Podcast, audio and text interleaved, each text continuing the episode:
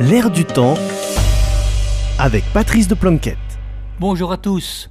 Les violences du week-end dernier autour de la méga bassine de Sainte-Soline dans les Deux-Sèvres permettent au gouvernement et aux commentateurs, une fois de plus, de ne parler que de ces violences et de négliger le fond du problème. C'est un problème social. Contrairement à ce que les télévisions laissent souvent croire, ces conflits environnementaux ne peuvent pas être réduits à un choc entre, entre guillemets, les écologistes d'un côté et entre guillemets les agriculteurs de l'autre.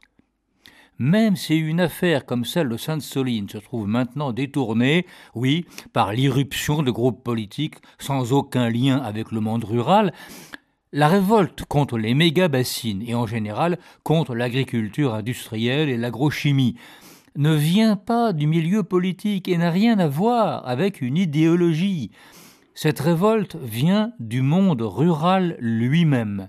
Elle vient d'une partie des agriculteurs, ceux qui ont une autre conception de l'agriculture et qui résistent à la mainmise de l'agro-business et des multinationales de l'alimentaire. Ceux-là veulent, disent-ils, une agriculture paysanne respectueuse de l'environnement, de l'emploi agricole et de la qualité des produits. Fin de citation. Une agriculture qui ne dépeuple pas les campagnes, qui ne détruise pas les exploitations familiales et qui réponde sérieusement aux nouvelles conditions imposées par le réchauffement climatique. Selon leur formule, ils veulent des paysans nombreux dans une campagne vivante.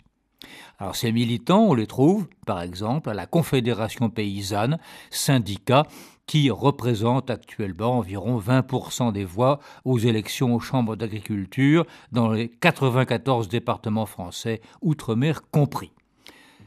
Mais, mais, mais, mais, le syndicat que les premiers ministres et les présidents de la République écoutent systématiquement, le syndicat que les télévisions présentent comme le porte-parole des agriculteurs, ce n'est évidemment pas la Confédération paysanne avec sa base de paysans petits et moyens. Non.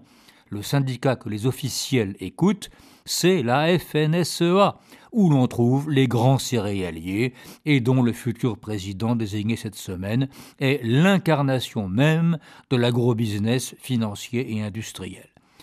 Voilà la réalité sociale qui sous-tend les conflits agricoles et que le grand public ne connaît pas parce qu'on ne la lui explique pas. Il est temps d'y remédier. À la semaine prochaine.